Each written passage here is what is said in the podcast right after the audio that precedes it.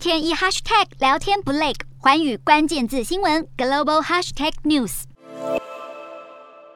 印尼总统佐科威宣布，由于疫情已受控制，松绑户外口罩限制。尽管印尼松绑口罩令，但当局仍鼓励老年人、高风险疾病族群继续佩戴口罩。相关规定已经生效。除此之外，印尼政府宣布准备与病毒共存，完整接种疫苗的外国旅客不再需要提供阴性证明。日本方面，国土交通大臣也宣布，由于新冠变异病毒的疫情相对平静，将试办开放部分国家的旅客以旅行团方式入境。日本观光局公布，四月访日外籍客人数大约有十四万人，是去年同期的十二点八倍，也是两年来首度突破十万人。全球航空业组织代表指出，欧洲与美洲已陆续开放国际观光，但亚洲仍持观望心态，建议中国应该尽快开放观光客。